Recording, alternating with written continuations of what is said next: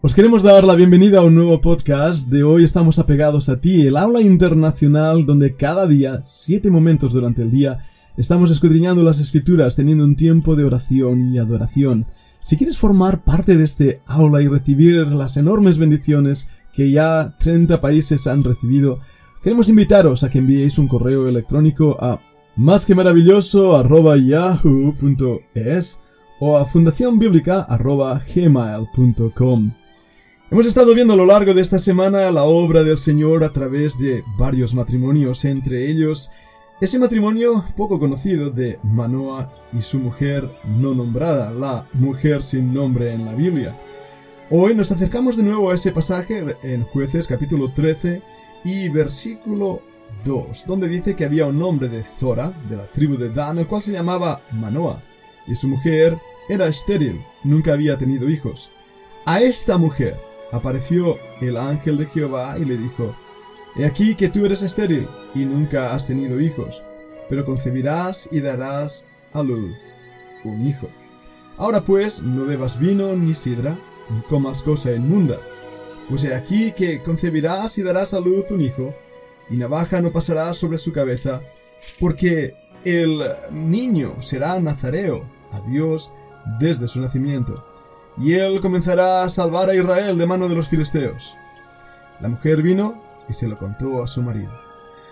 Es interesante al leer este pasaje recordar otras ocasiones en que un ángel se aparece a una mujer con un mensaje fuera de lo normal y extraordinario. Por favor, poneros en un momento en la situación de esa mujer, imagínate que seas tú, y se aparece un ser angelical y te dice, hey, vas a concebir un hijo. ¿Cuál hubiera sido tu respuesta? Vemos, por ejemplo, el anuncio dado a María, la madre del Señor Jesús. Ese anuncio fue también extraordinariamente chocante. La pregunta que se hizo María fue ¿Y cómo será esto? Pues no conozco varón. Recuerda también esa misma imagen de un ángel presentándose a Elizabeth y a su esposo Zacarías. Me gustaría que pensáramos un momento hoy en esos personajes. Me refiero a los ángeles. A esos ángeles que fueron enviados por Dios directamente a esos matrimonios que eran justos, buscaban al Señor y hacer su voluntad, en un momento donde Dios aún no había terminado la revelación que hoy tenemos a través de las sagradas escrituras, donde ya es una revelación cerrada. Ahora Dios en este tiempo no nos envía ángeles para mostrarnos su voluntad, no nos da sueños y revelaciones, otras cosas que aparentemente vienen de Dios. De hecho, todo al contrario. La Biblia dice que si aún un ángel del cielo os anunciare otro evangelio en el cual habéis creído, no le creáis. Esa es la realidad que hoy estamos viviendo porque la revelación ya ha sido cerrada. Hoy tenemos lo que es perfecto, como nos dice el libro de Corintios, donde tenemos la palabra de Dios como guía a nuestros pies, y es ahí donde podemos al leerla saber cuál es la voluntad de Dios y los principios bajo los cuales debemos vivir. Pero en este momento de la revelación que Dios estaba dando a la nación de Israel con sus promesas, Dios utilizó a los ángeles. Y podemos hablar mucho, muchísimo de los ángeles. Ahora no es mi intención dedicar este podcast a todo lo que sería la doctrina que llamamos en teología sistemática la doctrina de los ángeles. Eh, si queréis aprender más sobre este tema, miradlo ahí en la Fundación Bíblica, en los cursos de teología sistemática. Pero lo que quiero hablar en este podcast es que nos demos cuenta de la actitud de estos seres angelicales y nos demos cuenta cómo son, como bien dice la escritura, siervos, ministros, enviados por Dios. Leemos en Hebreos 1.7, ciertamente de los ángeles dice, el que hace a sus ángeles espíritus y a sus ministros llama de fuego. Hebreos 1.7 nos muestra parte del ministerio que estos ángeles hacen. Pero un momento, esto nos lleva a entender más su carácter. Observémoslo claramente en el anuncio que estos ángeles dan a María, a Zacarías o incluso a esta mujer de Manoa, la cual quien es enviada a él es el mismo ángel de Jehová, seguramente una cristofanía, es decir, una representación de Cristo en el Antiguo Testamento. Fijémonos como ellos, primeramente, eran meros mensajeros del mensaje, del oráculo que Dios les había dado. Ellos enviaron el mensaje. No eran ellos los inventores del mensaje o los que habían intentado tomar una decisión, ellos eran siervos enviados por Dios para hacer su voluntad. No tenían opinión o opción, obedecían órdenes. En esa actitud les vemos también en una continua reverencia a Dios mismo. Nos llama la atención, en los tres casos, la respuesta que estos ángeles tienen.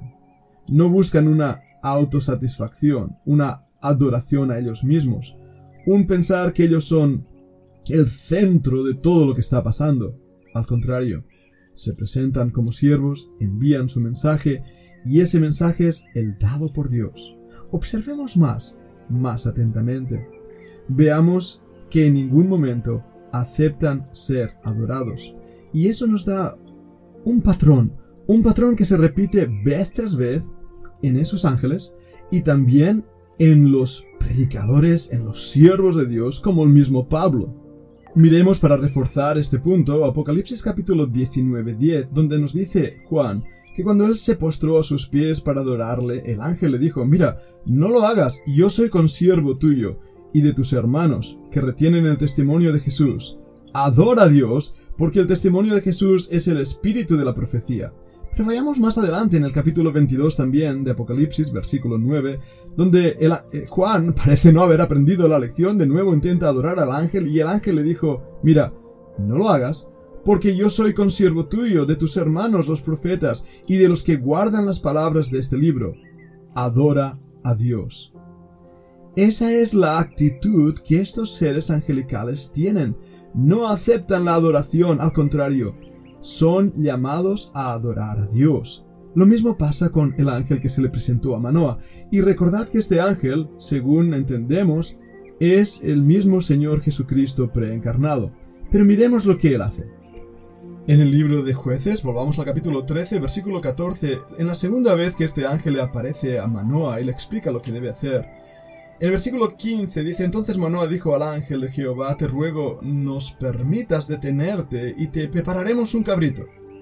El ángel de Jehová respondió a Manoah, aunque me detengas, no comeré de tu pan, mas si quieres hacer holocausto, ofrécelo a Jehová. Y no sabía Manoah que aquel fuese el ángel de Jehová. Versículo 17 dice, entonces dijo Manoah al ángel de Jehová, ¿cuál es tu nombre? Para que cuando se cumpla tu palabra te te honremos. El ángel de Jehová respondió, ¿por qué preguntas por mi nombre, que es admirable? Y Manoah tomó un cabrito y una ofrenda y los ofreció sobre una peña a Jehová. Y el ángel hizo milagro ante los ojos de Manoah y de su mujer. Porque aconteció que cuando lo llamaba subió de la, la, llama, perdonad, subía del altar hacia el cielo. El ángel de Jehová subió en la llama del altar ante los ojos de Manoah y de su mujer, los cuales se postraron en tierra. Y el ángel de Jehová no volvió a aparecer a Manoah ni a su mujer. ¿Qué estamos viendo aquí? Bien, fíjate quién era este ángel de Jehová. Dice que su nombre es admirable. ¿A qué te recuerda ese pasaje? Sin duda alguna, el libro de Isaías, capítulo 9, versículo 6. Una profecía mesiánica que dice que el nombre de Cristo es admirable. Aquí tenemos al mismo Hijo de Dios preencarnado, diciendo y mostrando que es Jehová, el Dios eterno quien debe ser adorado. Tenemos a los ángeles mostrando que no pueden ellos recibir gloria y honra y honor, sino al contrario, toda adoración debe ser dada a Dios. Pero mirad un detalle más de la actitud angelical en el libro de Judas. Versículo 8 leemos no obstante de la misma manera que también estos soñadores mancillan la carne, rechazan la autoridad y blasfeman de las potestades superiores pero cuando el arcángel Miguel contendía con el diablo, disputando con él por el cuerpo de Moisés, no se atrevió a proferir juicio de maldición contra él, sino que dijo, El Señor te reprenda. Pero estos, hablando de los apóstatas, blasfeman de cuantas cosas no conocen y en las que por naturaleza conocen, se corrompen como animales irracionales. ¡Ay de ellos! porque han seguido el camino de Caín y se lanzaron por lucro en el error de Balaam y perecieron en la contradicción de Coré. Y podéis continuar leyendo ahí en Judas para daros cuenta e identificar rápidamente a otros ministros, así mal llamados, a otros ángeles, servidores de Dios, así postulados que hacen todo lo contrario que hacían estos ángeles.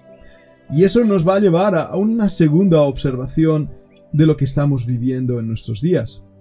Pero recapitulemos.